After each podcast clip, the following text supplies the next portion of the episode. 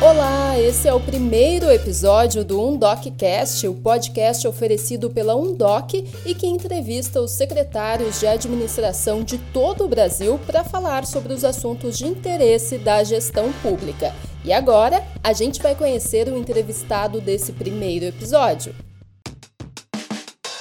Cristina Schwinden. Graduada em Administração Pública e mestre em Administração pela Universidade Federal de Santa Catarina, Cristina é secretária de Administração no município de Palhoça desde 2014. É responsável pela implantação de novas tecnologias da informação na Prefeitura de Palhoça e pelo programa Mais com Menos, que foi criado para a redução de custos no município. Cristina também coordena o programa Palhoça Mais Eficiente de concessões e PPPs e é responsável pela maior parceria público-privada do estado de Santa Catarina para iluminação pública.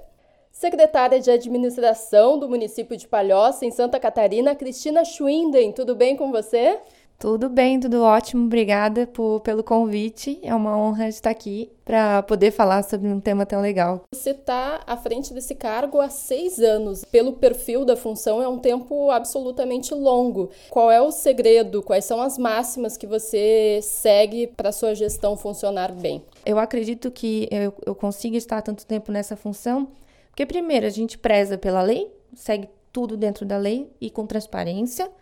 E segundo, porque a gente precisa ter essa inovação ao mesmo tempo. Então, assim, é manter os processos conduzidos de forma correta, né, legal, dentro da moralidade, legalidade, mas ao mesmo tempo ser usado, né, e, e trazer coisas novas para dentro da gestão. Quando a gente fala de tecnologia, tem uma série de possibilidades, oferta de serviços online, controle de produtividade dos servidores, dos agentes públicos, redução do consumo de papel.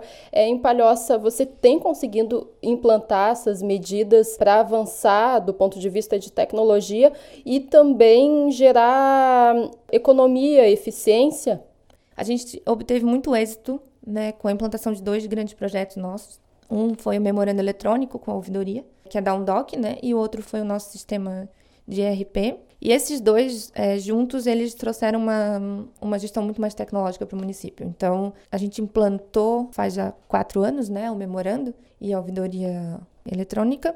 Sempre foi uma premissa da Secretaria de Administração e hoje a gente está colhendo os frutos, né?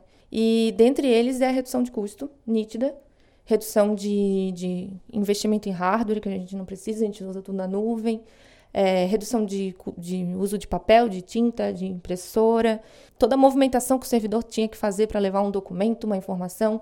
Hoje a gente consegue fazer tudo muito rápido, despachado de um celular, né? Quantas coisas a gente já despacha ali, tá num, né, parado esperando alguma coisa, no celular já está resolvendo, trabalhando, né? Então, além da, do, do, do que é perceptível, por exemplo, a redução do papel, a gente tem essa economia de tempo que às vezes não consegue nem mensurar.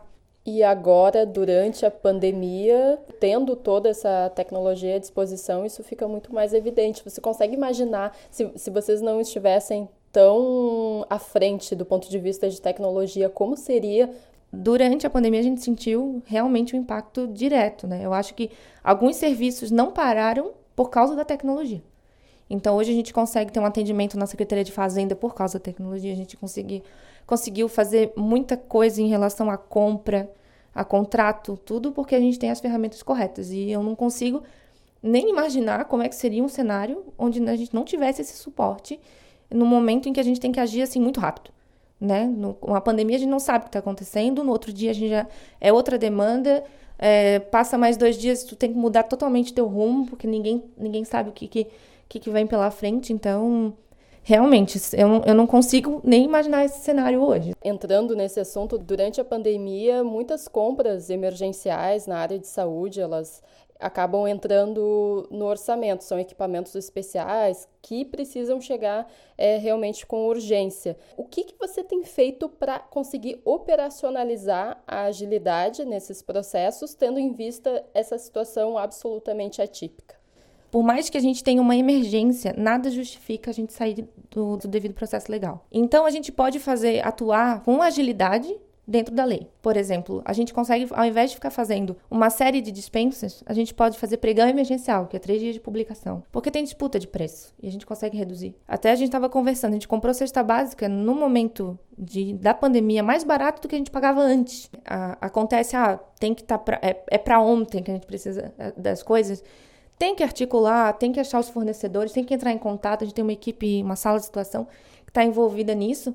Inclusive, por exemplo, a gente, ao invés de ficar comprando máscara de pano, a gente arrecadou tecido e as nossas professoras de escolas profissionais que não podem trabalhar nesse momento estão fazendo as máscaras. Então a gente está gastando praticamente nada, né? Tá dando, fiz até uma estimativa, 80 centavos por máscara e no mercado tá 5 reais, 7 reais a mesma máscara. Então a gente consegue fazer dentro da lei, rápido e ainda economizar, sem burocracia absurda, porque com certeza a tecnologia ajuda também nesse ponto. Porque a gente consegue um parecer rápido, o procurador dá um parecer pelo celular, entendeu? Então, se a tua equipe estiver alinhada, organizada e focada em fazer o negócio correto, vai sair correto no tempo certo. Olhando no contexto geral, no contexto Brasil, você acha que ainda há muito a que avançar para que as prefeituras consigam trabalhar mais próximo, utilizar as tecnologias em seu favor? Ou você acha que está caminhando assim? A gente não pode mais dizer, ah, mas a cultura é muito forte. Não, porque todo mundo já usa seu smartphone para fazer milhares de coisas durante o dia. E por que não fazer na gestão?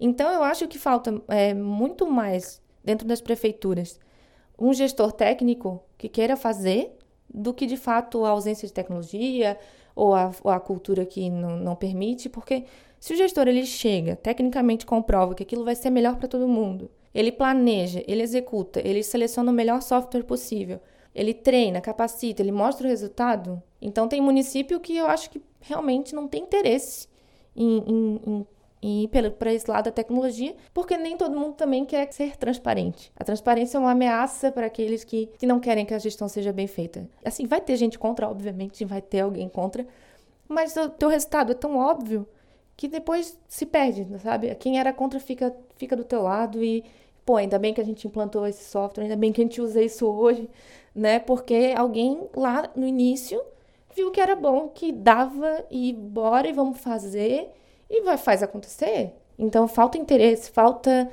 capacitação de, de servidor e eu acho que falta muito também essa gestão técnica do, das secretarias. É, é o elemento humano. E como é que você faz para escolher a sua equipe? eu tinha um grupo, né, formado por servidores públicos que já atuavam nos seus cargos, né, com suas funções na secretaria. No primeiro momento, o que eu fiz foi tentar entender o que cada um fazia. Uma coisa que eu fiz foi o seguinte: eu fiz formulários, entreguei para todos eles e pedi para que eles preenchessem, dizendo o que eles faziam, quais eram as suas atividades, qual era o fluxo de trabalho deles, né? Quais eram as responsabilidades.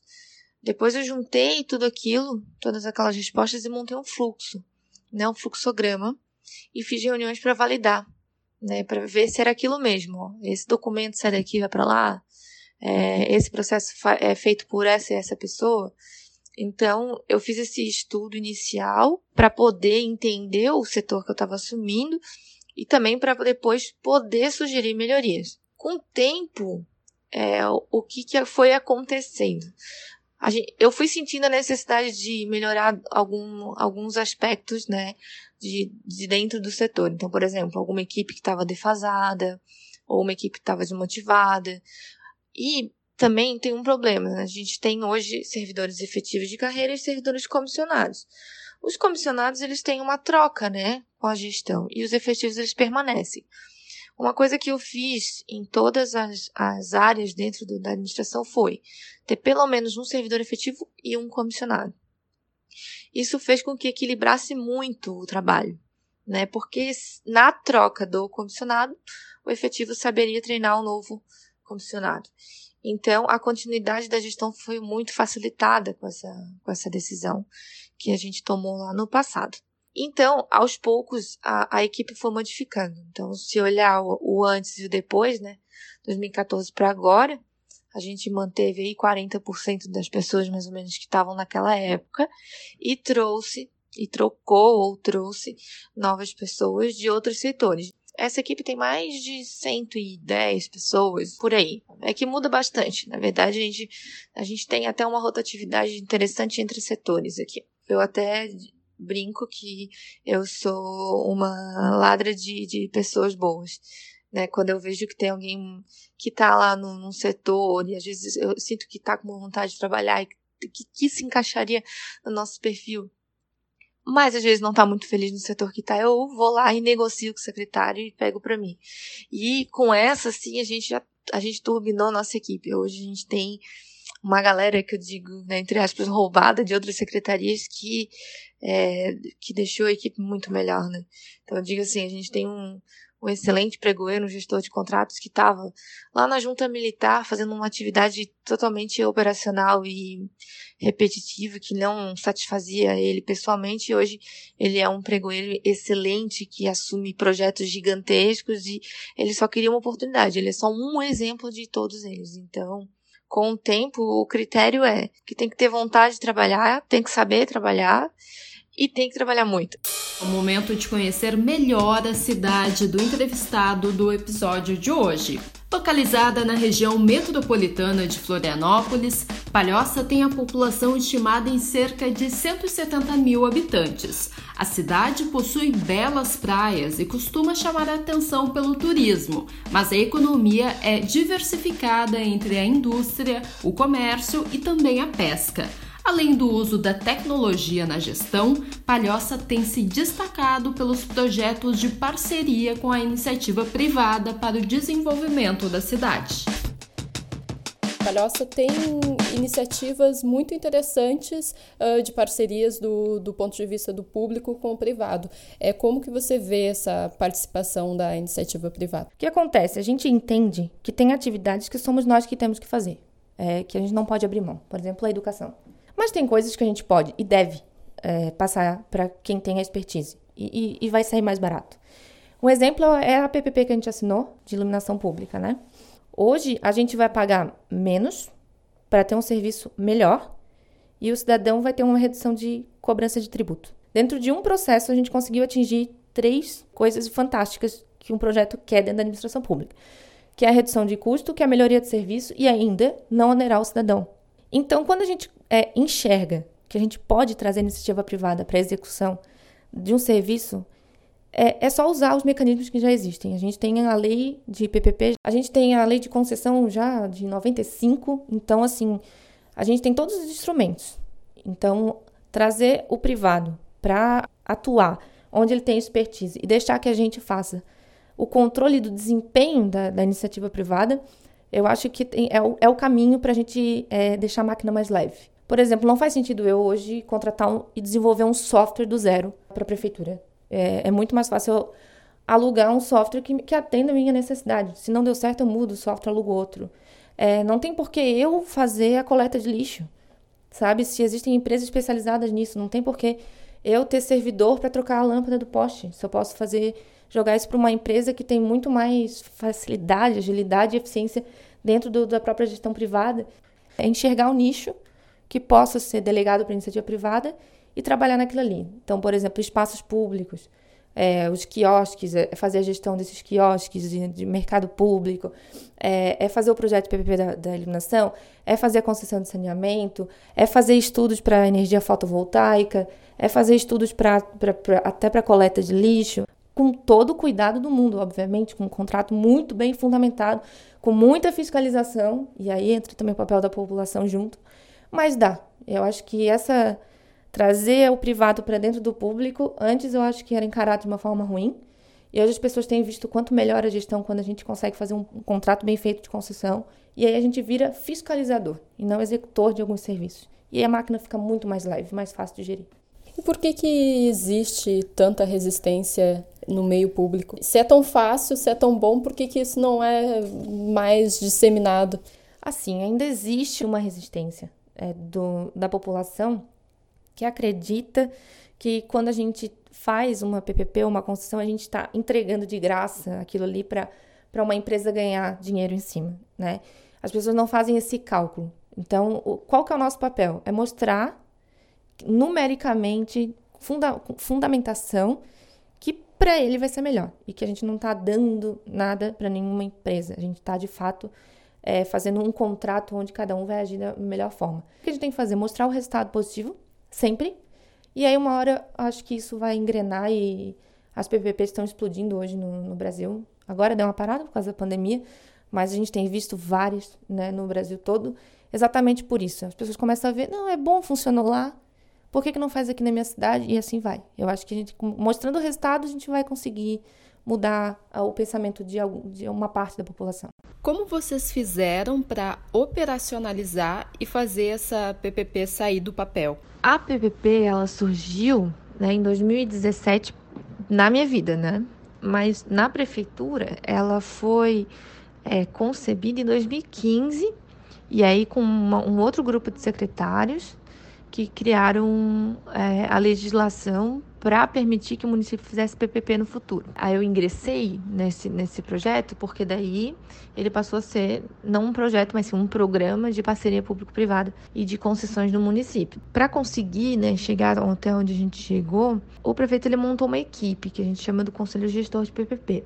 Além de ser um pré-requisito das PPPs ter esse conselho, essa composição ela ajudou muito. Então a gente misturou uma galera assim de várias áreas. Então veio gente do controle interno, gente da engenharia, da administração, da infraestrutura. Então a gente formou um grupo bem eclético de servidores tanto efetivo quanto comissionado para conduzir o, o projeto. Quando a gente fala que a ideia é melhorar o serviço, é reduzir custo, é fazer um, um contrato que é super seguro, de longo prazo, que vai tirar uma carga burocrática imensa das nossas costas, ele se vende sozinho. Então não tem que ficar assim naquele processo de convencimento. Tu mostra e a galera adere. É, a gente fez diversas reuniões, assim, foram muitas reuniões, foram muitas tardes. É, de troca de ideia mesmo, de discussão, de incompreensão do que, que era muito estudo. E, e a gente também contou com uma consultoria excelente, que é da FIP, né, a fundação lá da USP, a mesma da, da tabela FIP. Qualquer dúvida que a gente tinha, a gente tinha um suporte muito qualificado, né? E como a PPP ela é um projeto mais do que um projeto de, de, engenharia ou de iluminação, ela é um projeto que, que valoriza a questão econômica. Tudo entra num fluxo de caixa. Então, tudo tem que estar tá ali. Então, a gente está sempre prevendo ali longo prazo, qualquer entrada e saída de recurso para que não aumente tarifa, para que a empresa não tenha prejuízo, para que a gente não pague mais, não pague menos, enfim. Então, a gente contou com uma consultoria forte na área econômica e isso foi importantíssimo para que no final do projeto a gente tivesse um equilíbrio né, entre o projeto e o custo que a gente teria e o benefício que a gente vai, vai conseguir depois disso tudo. Inicialmente, eu não era a coordenadora do projeto. Inicialmente era esse conselho. Depois de um certo ponto, ele acabou sendo da minha responsabilidade, porque daí saiu a parte de, de grandes definições e, a gente foi para o refinamento do projeto. E aí eu tive um envolvimento maior e aí eu assumi é, mais profundamente o projeto como, como da administração. E aí, a partir desse ponto, começou todo o relacionamento com o Tribunal de Contas, e aí acabou que eu virei a ponte, né? A comunicação entre prefeitura e Tribunal de Contas e por isso que é, a, acaba que o projeto virou muito vinculado à minha imagem. Mas ele teve um, uma, um envolvimento de muita gente boa durante desde o início. Meio geral, entre a população, existe uma ideia de falta de continuidade dos projetos. Em função da gestão durar quatro anos e eventualmente ter alternância de poder, as pessoas criam essa ideia de que hum, os projetos não vão ter continuidade. Como que você lida com isso? É, essa é uma realidade mesmo, tá? É um medo que a gente vem enfrentando nesse ano, né? Porque a gente está com muito projeto legal acontecendo. A gente não sabe quem é o próximo prefeito e realmente ele pode chegar e com uma assinatura, né, acabar com vários projetos que a gente tem feito. Isso é fato, é um risco que a gente não consegue reduzir significativamente. Como é que a gente tem lidado? Primeiro, que os nossos projetos têm que envolver os servidores efetivos de carreira, porque eles vão continuar lá. Se eles entenderem a importância dos projetos eles mesmos vão tentar dar essa continuidade. Por exemplo, hoje eu, eu tenho certeza que mesmo que entre um prefeito e diga que não queira mais dar memorando eletrônico, os servidores vão querer que tenha. Então, se a gente conseguir envolver esses servidores nos projetos, acho que a gente consegue manter projetos em transições de gestão. Tem coisa que não adianta, vai o, novo gestor, ele pode realmente mudar todo o rumo. Mas tem coisa que eu acredito que vai continuar exatamente pelo sucesso que tem e porque mostra a própria. Talvez até vire a, a população cobre. Então a gente tem tentado ir nesse caminho. Mas o risco sempre existe e, e realmente a descontinuidade é um problema muito grande da, da administração pública. Eu encontrei um post seu nas redes sociais de 27 de fevereiro de 2018. Nessa postagem, você explica para o público a importância dos conhecimentos técnicos e de gestão para ocupar esse cargo. E você escreveu no final da postagem: Tenho orgulho dessa função que exerço desde 2014. Muito trabalho, muito estudo, muito suor e muita dedicação para se manter firme e forte na função. Sim, somos agentes políticos e sim, sabemos a diferença entre política e politicagem. Gostaria que você explicasse melhor o que você procurou expressar nessa mensagem. Eu fiz até esse post, assim, é, foi acho que um texto do LinkedIn, né? É, para explicar para o público em geral, né, qual era a função do secretário.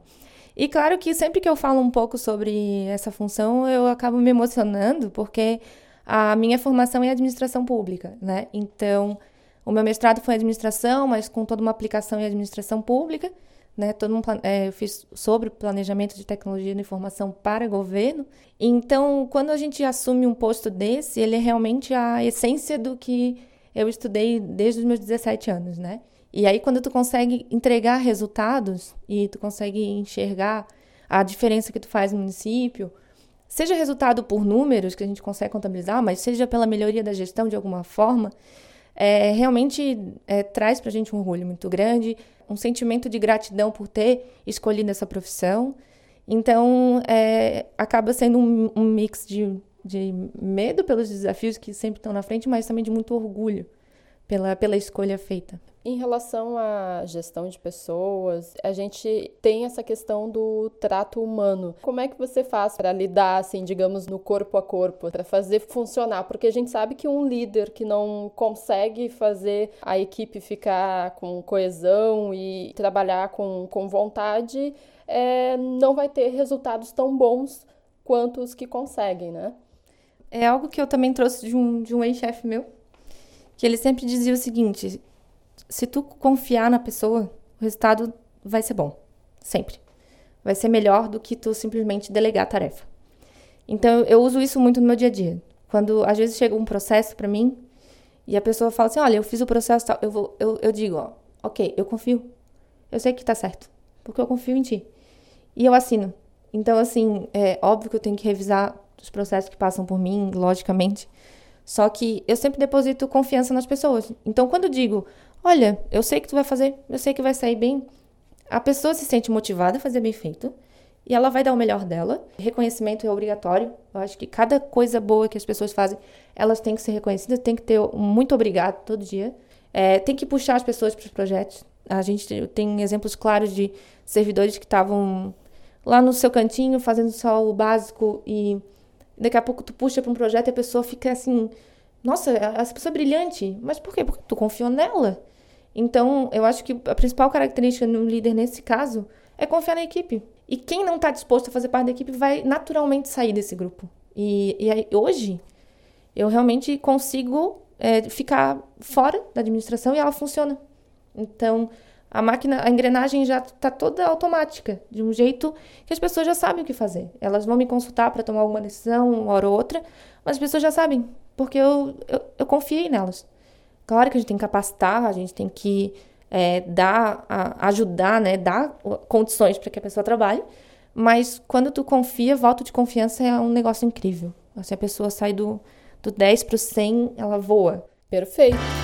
Então, vou te agradecer muito, muito obrigada, é, secretária de Administração de Palhoça, Cristina Schwinden, pela entrevista aqui no nosso primeiro episódio do UndocCast que é uma consideração final?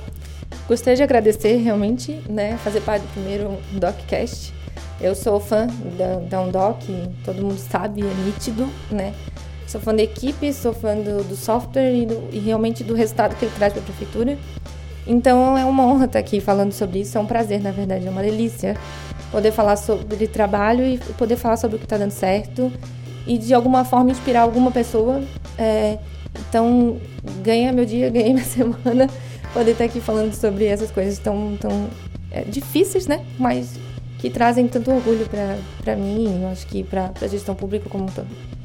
Nós todos ganhamos o nosso dia em te ouvir. Te agradeço muito, então, secretária de Administração de Palhoça, Cristina Schwinden. Esse foi o primeiro UndocCast, o podcast da Undoc, que entrevista os secretários de administração do Brasil. Obrigada pela companhia e até o próximo episódio.